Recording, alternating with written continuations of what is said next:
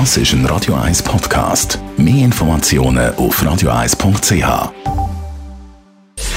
Gesundheit und Wissenschaft auf Radio 1. Unterstützt vom Kopfwehzentrum Irlande Zürich. www.kopfwww.ch nur knapp zwei Drittel der Jugendlichen, also 60 Prozent, schützen ihre Privatsphäre im Netz, sodass beispielsweise in sozialen Netzwerken gewisse Fotos oder Videos nur für bestimmte Kontakte sichtbar sind. Genau zu dem Schluss kommt eine neue James-Studie von der Swisscom und der ZHW, wo seit Jahren den Medienumgang der Jugendlichen in der Schweiz untersucht. Wenn man die Erhebung vergleicht noch mit vor zehn Jahren, dann hat der Wert um 24 Prozent abgenommen. Das haben die Studienautoren Autoren geschrieben und auch die Sorge darüber, dass andere online persönliche Informationen könnten sehen, hat seit 2012 um 10 Prozent abgenommen.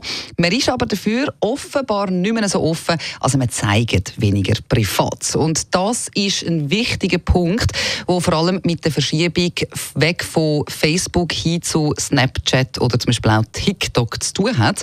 Anders als das eben bei dem Meta-Netzwerk der Fall ist, setzt man ja zum Beispiel bei Snapchat aufs Recht auf Vergessen und löscht verschiedene Nachrichten nach 24 Stunden automatisch. Darum muss man sich dann auch weniger um die Privateinstellungen kümmern, weil es ja sowieso eben dann nach einem Tag gar nicht mehr sichtbar ist. Bei den Erwachsenen übrigens sieht es nicht viel besser aus, aber Handlungsbedarf besteht vor allem wegen dem bei den Jungen bzw. im Jugendschutz, weil eben der Studie zufolge auch offenbar fast die Hälfte von allen Jugendlichen mindestens einmal online sexuell belästigt worden sind und es gibt auch ganz viele Beleidigungen. Auch das hat offenbar im Internet zugenommen.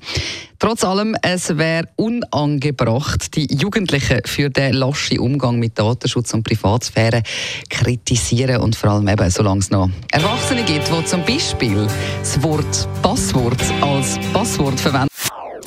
Das ist ein Radio 1 Podcast. Mehr Informationen auf radio1.ch.